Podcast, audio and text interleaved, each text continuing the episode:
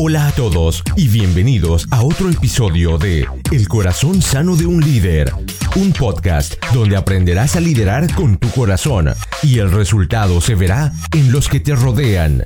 Nuestra meta, la de poder retarte, inspirarte y equiparte para que crezcas en tu liderazgo.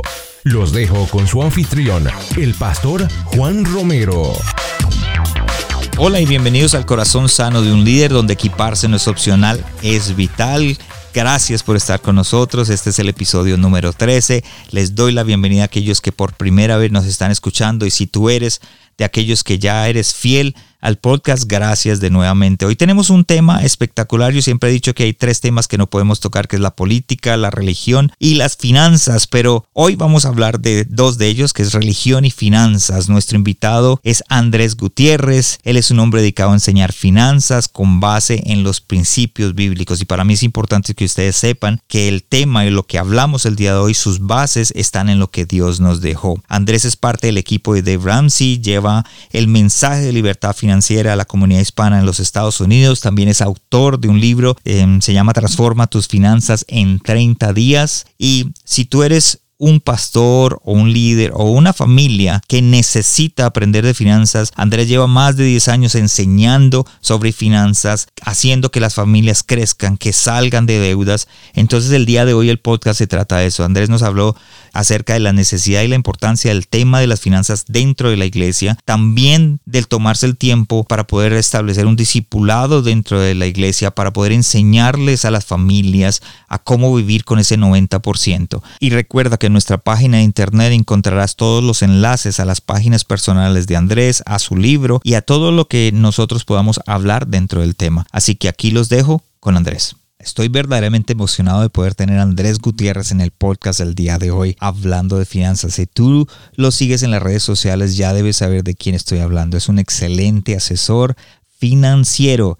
¿Y a qué se dedica? A enseñar finanzas. Hola, hola Andrés, bienvenido al corazón sano de un líder. Gracias por estar con nosotros. Tengo una pregunta. ¿Cómo estás? Pregúntame, Juan, ¿cómo estoy hoy por estar aquí contigo? ¿Cómo estás hoy por estar aquí conmigo? Mira, estoy más contento que un pastor con la iglesia llena. ¿Te lo imaginas? Sí, no, y todos nos lo imaginamos. así es que así vengo, me encanta el tema, lo que estás haciendo, así es que un honor para mí estar aquí contigo. Andrés, para aquellos que no te conocen, porque el podcast se escucha en otros, eh, otros países lejos, en Bolivia, en Ecuador, en Argentina, en Chile, la semana pasada vi que, que ya estaban escuchándolo en cine. Para aquellos que no te conocen, ¿quién es Andrés Gutiérrez? Cuéntanos un poco de ti y de lo que tú haces. Bueno, es un hombre este, completamente dedicado a enseñar finanzas basadas en principios bíblicos.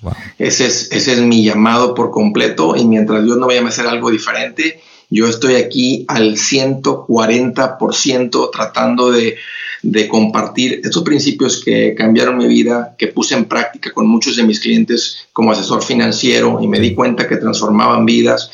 Y luego me cayó la curiosidad si se podría comunicar a un nivel más masivo y no necesariamente rodilla a rodilla en la oficina. Y me di cuenta que sí. Entonces, uh, mi apodo en la radio es el machete para tu billete. sí. Eh, lo he hecho a través de los medios.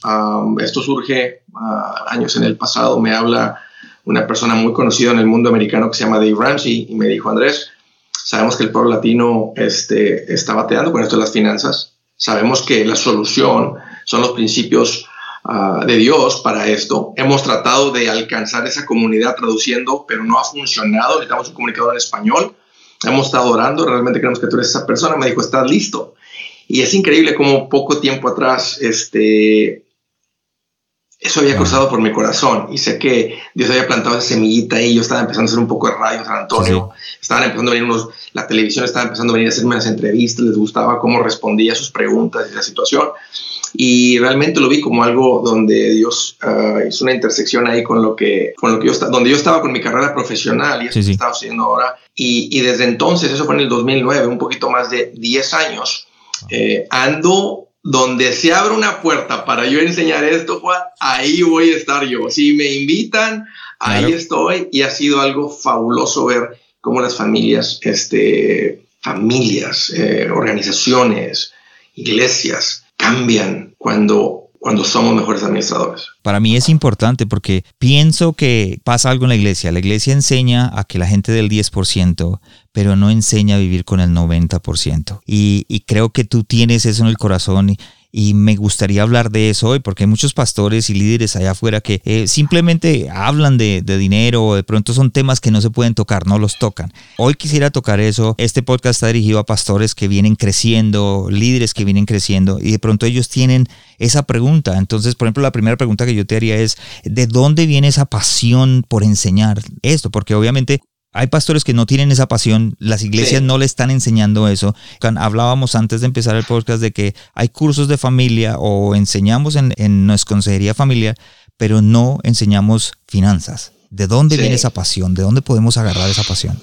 Sabes que desde que arranco, em, después de la universidad, después de que me graduó, arranco en el mundo financiero y siempre me llamó la atención.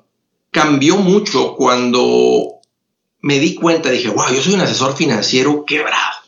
O sea, que cuando, cuando yo empecé a analizar, dije, ok, yo aceptaría que esta persona viniera conmigo o yo ir con ella para tomar consejo financiero. ¿De quién tomaría consejo financiero yo?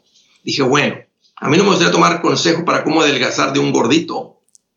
No me gustaría tomar consejo de matrimonio de alguien que lleva tres divorcios.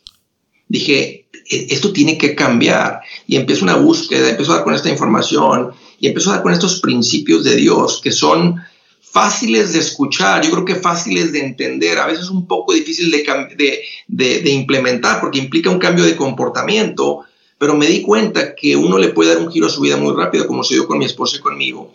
Yo dejé de ser el asesor financiero típico que vende productos financieros y me dediqué a ayudar a la gente a experimentar lo que estábamos experimentando. Okay. Y, de ahí nace una pasión que me arde todavía por dentro. Yo realmente creo que mucho de lo que experimentamos eh, en nuestros matrimonios, bueno o malo, se deriva del área financiera. Creo que nuestra fe eh, se agranda o se achica basado en nuestra administración. Porque mira, ¿cuántas familias no hay personas que tal vez están en la iglesia hasta sirviendo eh, y cuando están con la complicación financiera, yo sé porque ese fui yo también, que cierras tus ojos, levantas tu rostro hacia el cielo y dices, Señor, ¿dónde estás? ¿Por qué batallo para pagar mi alquiler? ¿Por, qué, tengo la luz cortada? O sea, no se supone que me, han dicho toda la vida aquí en la iglesia que, hijo de rey, que no sé qué y todo esto. o sea, llegas a dudar, Juan, si, si Dios está en tu vida, si nada más lo que estás haciendo en la iglesia son como, o sea, no sé, estos movimientos o lo que sea, porque las finanzas causa tanta angustia. Y creo que por esa misma razón, Juan, hay tantas escrituras sobre este tema.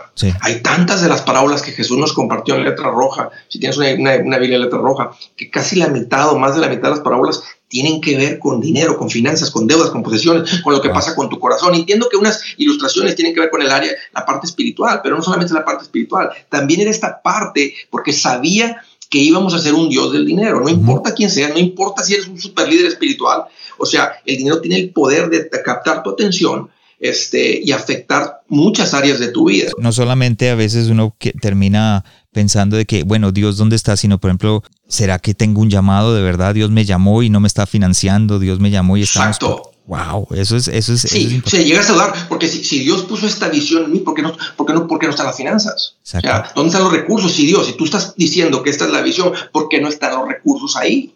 Entonces, y muchas veces es por mala administración. Sí, y dijiste algo muy importante cuando arrancaste, dijiste, yo soy un asesor financiero quebrado. ¿Qué le dirías a, esas, a esos pastores que en este momento dicen, bueno, yo quiero enseñar, pero estoy, o sea, no tengo la autoridad moral de pronto para hacerlo, no estoy, porque eso fue lo que pasó contigo. Tú te miraste al espejo y dijiste, wow, estoy haciendo esto y no tengo la, la autoridad moral para. Entonces, ¿qué le aconsejarías a ellos? Yo creo que no tienes que, no, no creo que no, no, creo que tiene que haber una, una autoridad en, de que tú estás en una buena posición para enseñar esto. Creo que en el momento que tú te comprometes a ser un buen administrador, que es lo que Dios enseña y vivir esos principios, te da la autoridad en el nombre de Jesús para enseñar sobre este tema. Ahora, lo que no funciona es cuando una persona enseña esto sin vivirlo. O sea, cuando no hay, o sea, cuando no hay, bueno, vamos a decirle, sería una hipocresía, poco no. Yo pararme en un púlpito o en una conferencia y hablar de algo que no estoy haciendo, pues sería una hipocresía. Y mira lo que sucede. Aunque tú enseñes los mismos principios que enseñe esta otra persona que está siendo efectiva, no va a suceder nada. Son como semillas que caen en el concreto, porque las palabras no llevan convicción, las palabras no llevan peso, las palabras no llevan autoridad. O sea, la gente, la gente dice, Andrés, mira, yo, yo, he escuchado de finanzas, pero te escuché hablar de este tema y sabes qué, me hizo sentido, lo empezamos a poner en práctica y nuestras vidas ha cambiado. Y, wow, este, pues yo nomás digo, ¿verdad? Lo que decimos, ¿verdad? Gloria a Dios. o sea, eh, digo, no, no, no, me veas mucho a mí porque no son mis consejos. si siguieras mis consejos, estarías quebrado igual que yo como andaba. son, son, los consejos de Dios. Pero eso es lo que, que no, no tienes que estar en una posición firme, sólido, estable, creciendo para enseñar si estás comprometido, si estás haciendo el esfuerzo y viviendo los principios, entonces, entonces lo que salga de tu boca va a llevar peso y son semillas que van a germinar.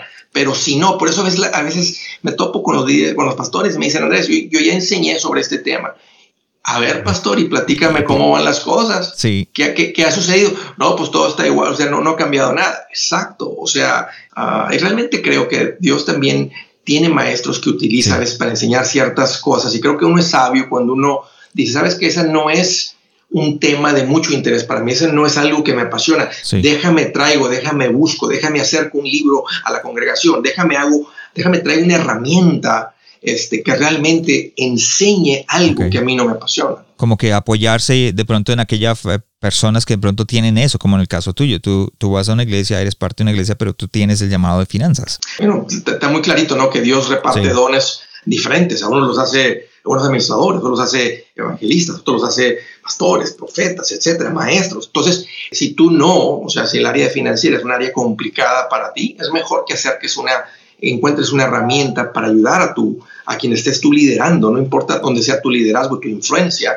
Creo, que, creo que cualquier persona puede aprender esto, no creo que es ciertas personas. Por eso dije, si no estás comprometido a ver los principios, van a ser, las, las, semillas van a caer este, sobre concreto. Pero si estás viviendo tus principios, entonces tienes la autoridad para enseñar. Ok, ok. Quiero decirte que te sigo desde hace muchos años y he visto cómo has crecido y también he visto cómo la economía ha cambiado pero tus enseñanzas no, han cambiado, siguen siendo la misma. ¿Por qué no cambian y cómo podemos como pastores, por ejemplo, decir, bueno, el mundo está cambiando, pero nosotros en la economía no ha cambiado tampoco? Entonces, ¿por qué no cambian? Es excelente pregunta y tienes razón. Este, además del momento cuando yo empecé para acá, las cosas han cambiado tanto. Cuando yo arranco como asesor financiero, usábamos tarjetitas de 3 por 5 pulgadas, en centímetros, no sé, lo que eran index cards, y era como nuestra base de datos. Ahora existe la tecnología para absolutamente todo hasta en el tema de inversiones y de finanzas y cosas y esto lo otro. Pero lo que no cambia son los principios. Sabes que los principios financieros que transforman las finanzas de una familia que Dios nos dejó son los mismos de hace dos mil años. ¿Sabes qué es lo increíble? Que funcionaron hace dos mil años, funcionaron hace mil años, funcionaron hace cien años, funcionan hoy y mira, yo, yo realmente creo que en 100 años, cuando todos seamos robots y andamos así como, y, todos robotizados, o sea, y que, y, que, y que todo esté tan avanzado, que el que se aleje de estos principios va a tener la misma ruina, la misma sensación de escasez, de pobreza, de, de, de, quedar corto a fin de mes, como dice mi tocayo Andrés Panasiuk. ¿Cómo llego a fin de mes? No importa qué tan robotizada esté el mundo y tu vida, el que viva con estos principios va a poner su almohada, su cabeza sobre su almohada y va a descansar como un bebé recién bañado, cambiado y amamantado. Pero, pero, si tú traes problemas financieros, tú pones esa cabeza y mira, la pones para un lado y la pones para el otro y te pones boca abajo y te pones boca arriba y no hayas el descanso. Ese tipo de angustia y depresión causan los problemas financieros. Entonces, yo no puedo, y como son los únicos principios, los principios, son los principios que yo aprendí a cambiar en mi vida, no puedo compartir algo más. Y por más que le quiero rascar y buscar, y bueno, hay algo, hay otra manera de hacerlo, he llegado a la conclusión que no. Entonces, prefiero mejor dice, bueno, si esto es lo que funciona, pues es lo que voy a enseñar y no me importa si alguien dice que alguien dice, oye, encuentro una manera diferente, ¿sabes qué pienso yo? No funciona, esto es lo único que funciona. Ya he visto a las personas, yo he buscado otras maneras y son unos cuantos principios los que son los, esos pilares que no son ni complicados, pero no, no, lo que funcionó hace dos mil años funciona entonces, funciona hoy y va a funcionar mil años más. Y la razón por la que pregunto es porque, por ejemplo, en el caso mío, yo era pastor o soy pastor también y, antes tenía una congregación, pero había momentos en que no podía dormir. Y era, era como, ¿cómo llego a fin de mes? Como dice el libro, ¿cómo voy a poder pagar la, congregación? Y terminamos metiéndonos en lugares donde Dios no quiere que nos metamos simplemente por falta de esos principios.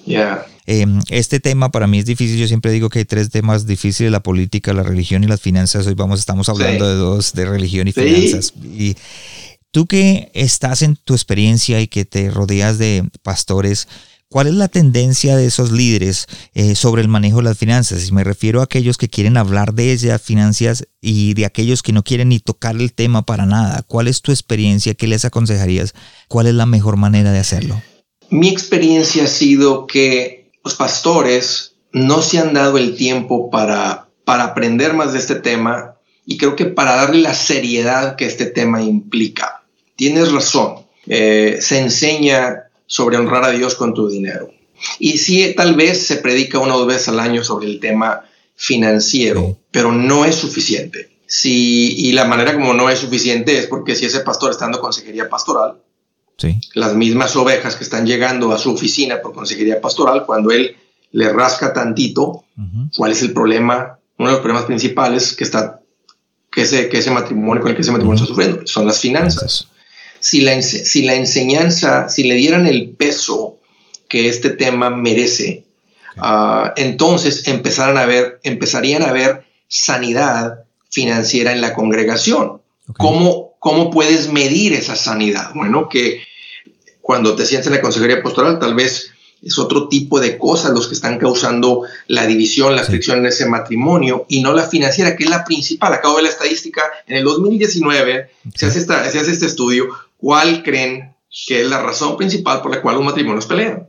Otra vez, Finanzas. tema financiero.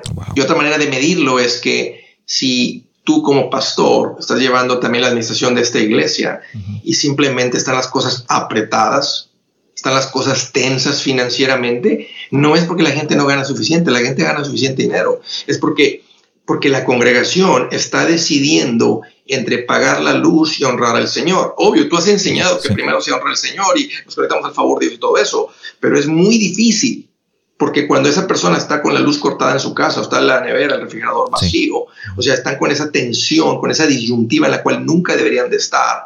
Y luego van a la iglesia y como tú estás con la tensión financiera, tú no solamente tienes que preparar un sermón que vas a dar eh, mañana en la iglesia o el día que sea, pero también aparte tienes que preparar un mini sermoncito para tratar de manipular y, convencer y decir que pongan ahí en la canasta y que honren al Señor con su dinero y todo o, tú no lo quieres hacer para no sonar como que estás pidiendo mucho, tú pones a uno de los hermanos fuertes ahí que venga y que haga eso y prepárate bien y prepara el mensaje bien y para que la gente, para que los inspires a que den.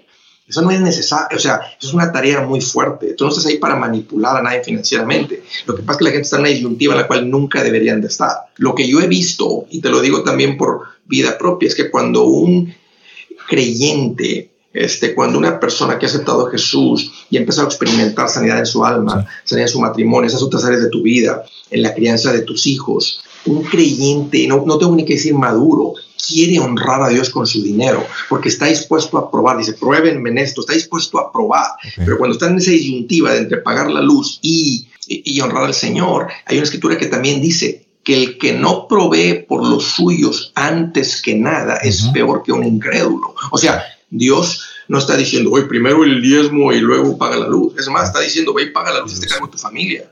este, pero esta es, es, una cuestión de obediencia. Entonces, eh, Juan, no me quiero alargar con esto, nomás quiero, quiero que quiero, estoy compartiendo mi corazón sobre lo que he aprendido, sobre los pastores, lo que sucede, que no es necesario. Yo realmente he visto que cuando una persona decide honrar al Señor, no necesitas ni pasarle una canasta al frente. Si tú les dijeras, oye, atrás hay una cajita, los que lo hacemos, vamos y ponemos el dinero ahí, no te tienen que manipular, convencer. Entonces, imagínate, llega esta persona que está batallando con sus finanzas, tiene tal vez la luz cortada, está con las cosas muy tensas financieramente, y luego llega y alguien le da bien duro ahí a la hora de la pedida no, este, la, viuda lo dio todo, lo dio sacrificalmente. O sea, causas culpabilidad porque ellos quieren hacerlo. Quieren honrar al Señor, pero están en una disyuntiva en la cual nunca deberían de estar. Lo que pasa es que ha faltado instrucción. O sea, no es una persona viviendo en el favor de Dios, es una persona viviendo alejada del favor de Dios con sus finanzas. Podríamos decir que si un pastor eh, está en este momento pasando por esos problemas financieros dentro de su iglesia, lo primero que tiene que hacer es empezar a formar la gente de la congregación, su liderazgo, los discípulos, las personas que están ahí, en, eh, por medio de instrucción de lo que es en realidad es las finanzas. ¿Quién debe enseñar finanzas? Tiene que ser la iglesia. Porque fuera de la iglesia lo que se va a enseñar es puro egoísmo. Lo que se va a enseñar fuera de la iglesia no funciona. Entonces tiene que ser la iglesia, o sea, tenemos la instrucción de, Dios, la instrucción bíblica. Se tiene que enseñar. O sea, tiene, tiene que haber cambios en la congregación al punto en el que el amigo de la persona que se congrega en tu iglesia dice, oye, ¿por qué te veo más guapo? ¿Por qué te ves más bella ahora? Antes estabas más feo. Ah, ¿Por qué, ¿Por qué lo dices? Es que estabas todo arrugado y te veías todo preocupado, ahora te veo relajado, no te veo las ojeras, no te... ¿sabes qué? Es que mis finanzas han cambiado. ¿Y qué, No, es que ahora no tengo deudas, es que ahora estoy bien, es que ahora me rinde el dinero, ya no estoy preocupado. Oye, ¿dónde te enseñaron eso? Mira, mira, mira lo que sucede, Juan. ¿Qué es, lo que, ¿Qué es lo que es que esa persona va a responder cuando le digan, ¿dónde te enseñaron eso? En la iglesia. Claro. Y va a decir, oye, ¿qué crees? Viene enseñanza, va a haber, va a haber un curso que está enseñando en la iglesia sobre esto. ¿En serio? ¿Puedo ir yo? ¿Te das cuenta lo que sucede? O sea, tiene que ser la iglesia. Tiene, no, no es nada más. O sea, a Dios no, no, no le interesa solamente eh, la parte, tu parte espiritual. Le interesa todo en tu vida. Hay una escritura que dice que Él te quiere prosperar en todo y todo incluye tus finanzas. Exacto, wow. Y la gente necesita hablar de ello en la, iglesia, es necesario hablar de, del tema de finanzas. Sí, no, tiene, no tiene que predicar todo. No, no, no. Pero, no se trata de eso. Pero es un tema que se tiene que tener eh, abiertamente. Se tiene que tocar, se tiene que, tratar. Y tiene que, tiene que haber una iniciativa en el liderazgo de la iglesia que la congregación está recibiendo enseñanza financiera. Así como, mira, porque cuando hay seminarios, conferencias, talleres, etcétera, en la iglesia, ¿sobre qué temas son? Sí, sí, siempre es de sanidad pues, interior, de mi corazón, o, matrimonios, o crianza, etcétera. Y son unos cuantos temas. Y en eso hemos hecho un excelente trabajo. Pero ponte a pensar si cuando tú te congregabas como miembro, no como el pastor, ¿cuánto escuchaste sobre el tema financiero? Sí.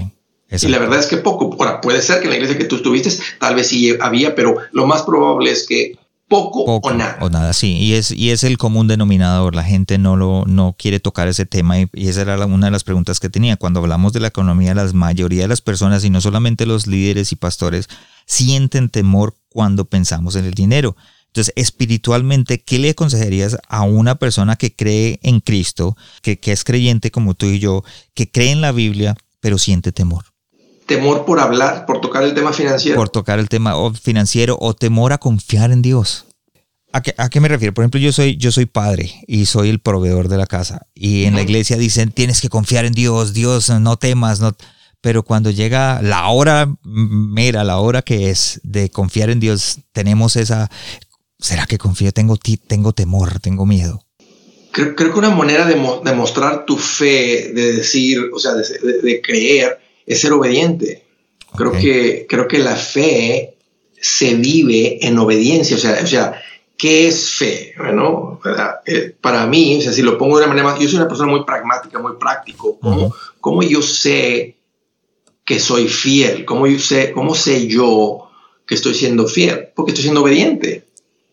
Entonces, tocando el tema financiero, entonces es, es una cuestión de fe, estoy corto en mi fe y por eso Dios no me ha bendecido. No, no creo que es cuestión de fe. Es más, creo que hay muchas personas que justifican unas decisiones muy idiotas y muy tontas en fe, porque dicen, es que, mira Andrés, este, estamos comprando esta, este carro nuevo en fe, estamos creyendo en fe que no vamos a tener ningún problema y que lo vamos a poder pagar el carro.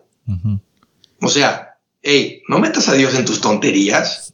No hay un solo lugar en la Biblia que tú vas a ver que la deuda tiene una connotación positiva, al contrario, todo es una negativo, todo es causa esclavitud, amarra tu corazón, paga lo que debes, etcétera, etcétera, etcétera, etcétera, etcétera. O sea, Dios no se va a contradecir, dice ahí muy claro que sus bendiciones no te producen angustia, no te causan angustia.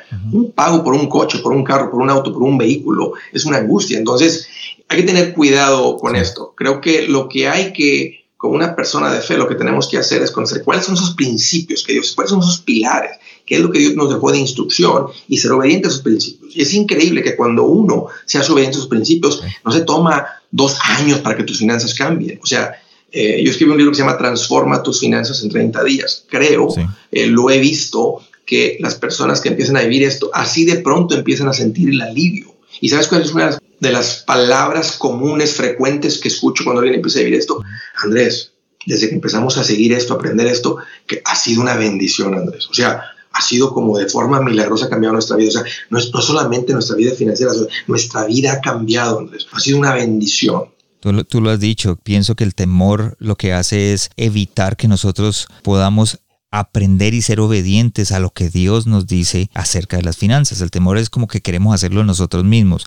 Y lo digo porque eh, como pastor he estado en ese lugar donde he tomado decisiones y meto la pata, digo, ¿yo por qué hice esto? ¿O por qué me metí en esto?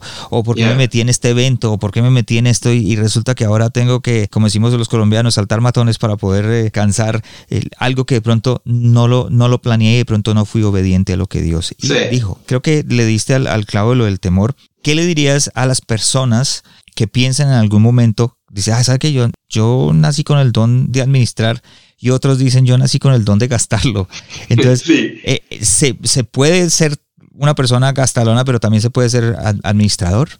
Buena pregunta. Y sabes qué, este, yo no tengo duda que Dios, que es curioso y que tiene un, sentido, que tiene un sentido de, de de, mucha diversión porque en el matrimonio nunca junta dos gastones, nunca junta dos ahorradores, siempre junta un, un ahorrador, un tacaño, vamos a decirle así, oye, con un gastalón, y eso es como la tercera guerra mundial, pero creo que en su sabiduría dijo, no, pues al gastón le tengo que poner un ahorrador en su vida para que no se muera de hambre y tenga algo de dinero y se pueda jubilar con dignidad. Y al ahorrador le, le, voy a poner un gastón en su vida para que tenga vida y cuando vaya al restaurante no siempre pida agua. Agua, agua, y por, se pide una limonada, se pide una coca y de vez en cuando, una Coca-Cola de vez en cuando, pero, pero se puede una persona, porque el administrado eh, ya, ya viene alambrado por Dios para ser administrado. Entonces, el escuchar esto para él es, ¡ah! le emociona, y, pero para el otro, eh, sí, e, es complicado, pero sabes que hasta el gastalón sufre. O sea, el que es gastón, cuando no hay orden en su vida, las finanzas le están causando angustia. Entonces, si alguien me está escuchando ahorita que es un gastón, déjame tener una pregunta. ¿Cómo anda tu vida? Sí. Que, ¿A qué grado, a qué temperatura llega la angustia en tu vida?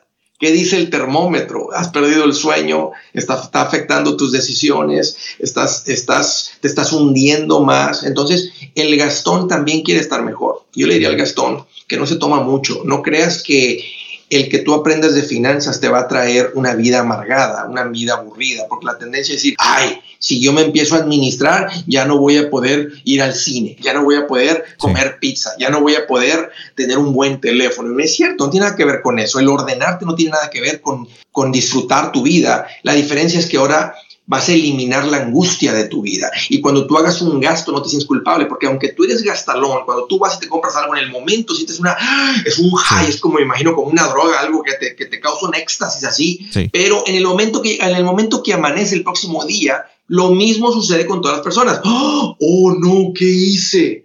Oh, no, comprometí más de mi dinero. O sea, como quiera entra el remordimiento de conciencia, como quiera entra esa, esa, esa sensación. Entonces, ¿cómo fuera tu vida si de aquí en adelante, cuando tú haces una compra, un gasto, no, no tienes eso? O sea, dices, eso fue una buena compra y me voy a disfrutar mi compra, no estoy dudando si, si me hundí más. Entonces, es posible, lo he visto, ser un gastalón y tener una buena vida financiera. ¿Qué significa? No tener presión, no tener angustia financiera. ¿Qué clase de qué cambios tendríamos que hacer para comenzar a convertirnos en un buen administrador? Y lo hablo más por el lado de los pastores y líderes y obviamente los que nos escuchan familias?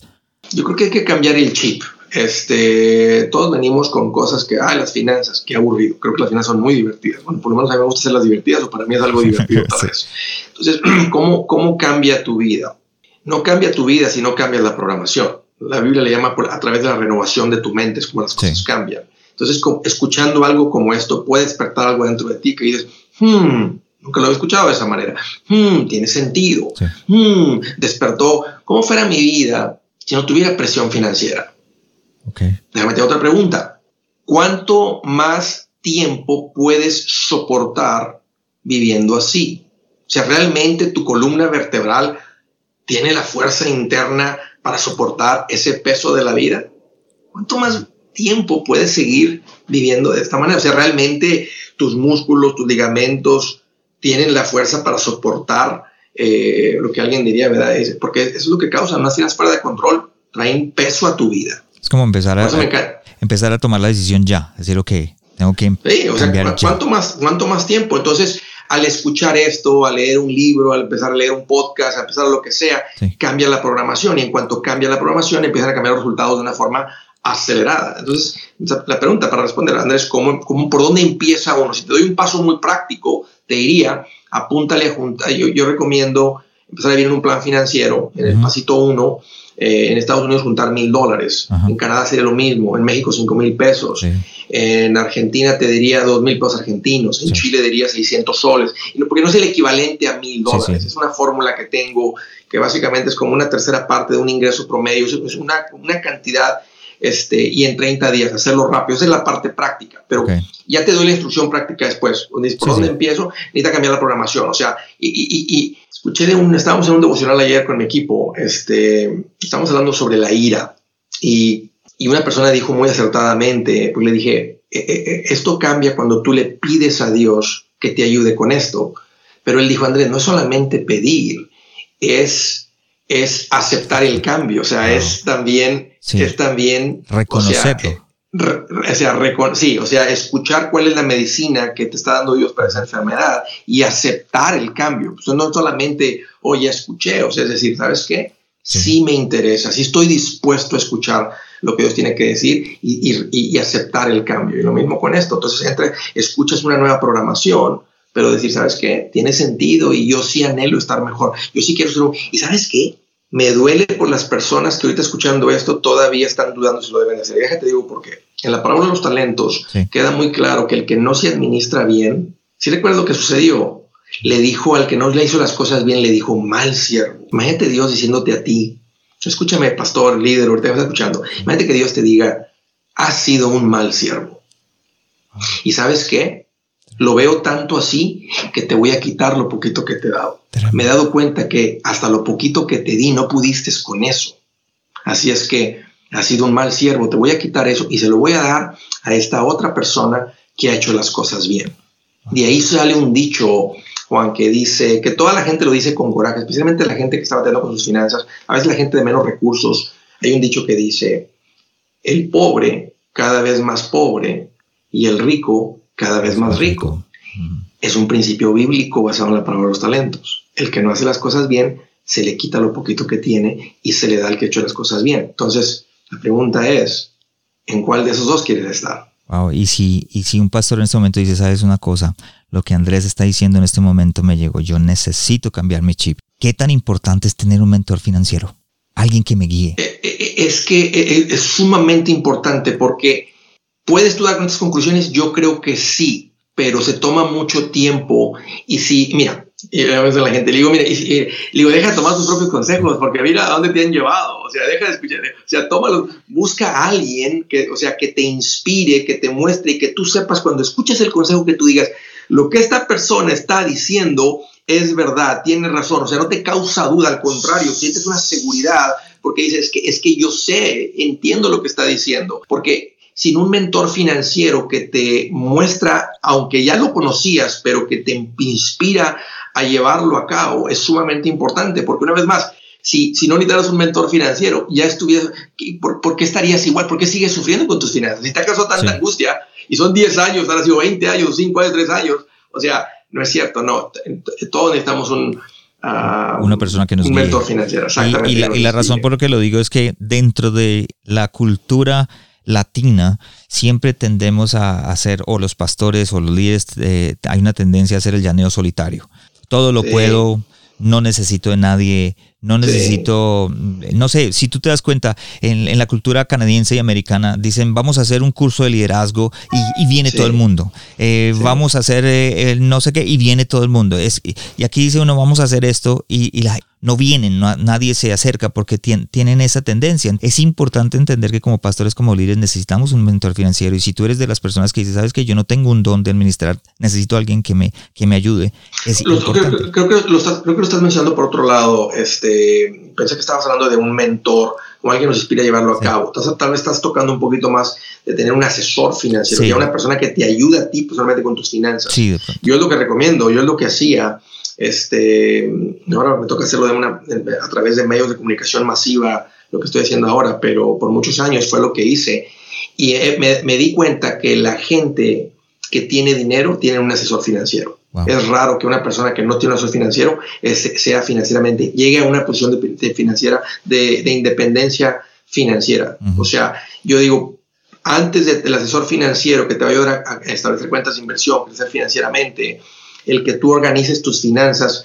Puede ser que necesites este, un, consejero financiero, pero me he dado cuenta que el leer un libro, el seguir un podcast, el aprenderle de esto y buscarle a esto y luego comprometerte a tomar, abrir la boca cuando viene la medicina, aunque digas que no me gusta la medicina, abre la boca y tráguese la medicina si se quiere curar. Este, A veces la medicina realmente no es tan fea como tú te la imaginas. Es más, el darle un giro a tu vida causa mucha satisfacción en tu vida, porque empiezas a ver los cambios, sabes para dónde va, causas, prende algo que a veces poca gente, que gente, mucha gente tiene apagado, que es algo que se llama esperanza, que es la gasolina del corazón. Entonces, sí puede ser que necesites un consejero financiero, este, y tal vez tienes que buscar a alguien porque te ayude un poquito con el rendir de cuentas. El rendir de cuentas es algo muy poderoso para llevar esos cambios a cabo.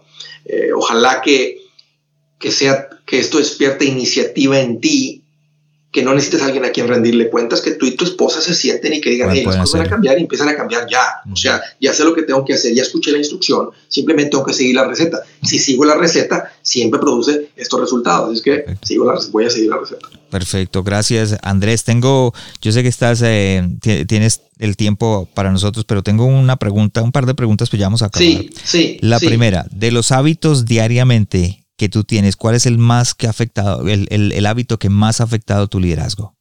Ah, qué buena pregunta. Este, ¿cuál es el hábito que más ha afectado mi liderazgo? Sabes que continuamente he tenido el hábito que continuamente me estoy preguntando qué es lo que, o sea, qué, qué estoy causando en mi equipo o en la gente sobre la que, sobre la audiencia que tengo. Y en el momento que, me estoy preguntando continuamente, en el momento que siento que hay algo de egoísmo en mí por lo que estoy haciendo, diciendo, trato de decir, no, no, he decidido que yo no soy esa persona. Eh, y creo que realmente, y esto es algo que, que, está sucediendo en mi vida en este momento, o sea, que en los últimos, en el, último, o sea, de poco tiempo acá, estoy con esto en el corazón. Y realmente la, otra parte del liderazgo, de, que aprendemos mucho de liderazgo, pues como si continuo, sigo leyendo, estoy ahorita en un libro del pastor José Luis Navajo de España, que se llama Un contador de historias, que se los voy a recomendar porque está tan lleno de sabiduría de liderazgo, que es impresionante. Y no lo hizo como lo hacemos los autores, que a veces además estamos enseñando a nuestros lo hizo a través de una historia, narra una historia y creó personajes y todo esto. Es súper buenísimo el libro pero, pero ese, es, ese es un hábito que traigo ahora, me estoy continuamente preguntando y, y, y, lo que me llevó a eso, hay un motivador, un, un, hombre de fe, que se llama Zig Ziglar, un gigante en el mundo de la motivación, pero un hombre de fe, sí, sí. y dijo, si, si nos comprometemos a ayudar a la gente a que otras personas tengan una mejor vida en lo que sea, ayudar a otras personas a estar mejor, tú vas a estar bien. O, sea, no, o, sea, no, solamente la parte financiera, pero tú vas a estar bien. Y por algún, volví a leer eso y, y, me he hecho el hábito ahora de continuamente me estoy preguntando, ok, si digo esto, o sea, estoy levantando a alguien, eh, entonces, eso es un hábito nuevo que traigo, que estoy, está en mi corazón. La razón por la que lo pregunto es porque mucha gente está escuchándonos en este momento y dice, ¿sabes una cosa? Ese es un hábito que yo quiero, quiero empezar a tomar. Otra pregunta, eh, tú sabes dónde tú estás en este momento, pero ¿cómo, ¿cómo te estás preparando para el siguiente paso en tu llamado? Qué buena pregunta. Este, bueno, estoy continuamente leyendo. Eh, estoy, estoy, trato de, eh, no todo el tiempo, pero trato de, de, reunirme con personas que van tres pasos más allá que yo este, y decir, hey. estás aprendiendo constantemente. Sí, estoy leyendo continuamente y estoy buscando, no solamente quiero leer, o sea, quiero, hey, o sea, o sea, ahora para dónde. Ok, y la última para terminar, si estuvieras frente a ti mismo, pero hace 10 años, ¿qué te dirías o te aconsejarías para enfrentar tu llamado y lo que has vivido? Le diría, Andrés, cuando vengan momentos difíciles, no te rindas. Si realmente la decisión que estás tomando ahorita por este llamado es real, realmente sientes que es de Dios, mientras no sientas que Dios te llama a hacer algo diferente, eh, no te rindas. O sea, administrate bien, ponte una situación financiera que la situación financiera no vaya a acabar con el llamado que tienes, porque he aprendido que los problemas financieros matan más llamados o sueños o como quieras llamar que el mismo fracaso. Entonces, eh, le pido a Dios que me dé sabiduría para, llevar la, administración de esta organización, que somos un equipo como de nueve personas, y, les puedo decir que la situación financiera no ha sido un problema, y creo que si lo hubiera sido, tal vez ha habido unos momentos difíciles en el que esto no continuaría, y, y, si son, puedo decir, miles, decenas de miles de familias que han sido impactadas por esto. Estoy tranquilo, este, no estoy deseoso de cosas, no estoy hambriento de cosas, he puesto, he tratado de ser una persona que practica el contentamiento, así como lo llama el Señor hacerlo, para poder mantenerme el enfoque. Estoy agradecido con Dios por eh, la vida que tengo, por el regalo de mi esposa, mis hijos que me ha dado. Y, no, y, aunque tengo, hay, hay un anhelo, hay un deseo en mi corazón de ver millón de millones de familias experimentando esto, y lo que eso podría traer para mi familia, no, en el momento que siento que se va hacia ese lado, lo, apago porque estoy, estoy satisfecho con la vida que Dios nos ha dado en este momento, estoy tranquilo, no estoy deseoso y hambriento, así de éxito. Es que siento que hemos llegado a un punto en el que con tantos podcasts y, Facebook y esto, hay tantos motivadores que el éxito, el éxito, el éxito, el éxito. Yo ahora estoy un poco en contra de tanto, de tanto éxito, enfermizo, éxito enfermizo que existe, que lleva a una persona a trabajar ocho días a la semana, que lleva a una persona a perderlo todo. O sea, eh, y no, no quiero estar en ese tema. ¿Cuál es el, significado, ¿Cuál es el significado de éxito para ti? Para mí éxito es estar enfocado en algo, estar progresando en algo, pero sin permitir que los resultados se conviertan en el todo. O sea, mantenerte en tu enfoque, en tu llamado, estar trabajando para un progreso, pero no enrollarte en los resultados. No enrollarte, o sea, que en, el resultado lo que va a producir, porque eso le pertenece a Dios. Nosotros hacemos nuestra tarea este, y ponemos los resultados en manos de Dios. Gracias Andrés por, por estar con nosotros. Un abrazo, les envío, les envío mis, uh, mis oraciones por ustedes y los exhorto a que pongan esto en práctica. Eh, si tú eres una persona de una posición de liderazgo, el liderazgo empieza por, se, se modela, no es algo, es como una cuerda, no es algo, una cuerda no la puedes empujar, solamente la puedes estirar. Entonces empiecen a vivir esto ustedes personalmente y ya verás que tu ejemplo arrastra mucho más que tus palabras. Gracias por habernos acompañado esta semana en el corazón sano de un líder. Espero que lo que escuchaste el día de hoy haya sido de crecimiento para tu vida. Visítanos en nuestra página de internet elcorazonsanodeunlider.com donde podrás suscribirte en iTunes, Spotify, Google Play o en cualquiera de tus plataformas favoritas. También nos puedes seguir en Facebook y en Instagram como El Corazón Sano de un Líder y no olvides compartirlo en tus redes sociales. Les habló su anfitrión Juan Romero. Te esperamos la próxima semana y recuerda, lo mejor está por venir.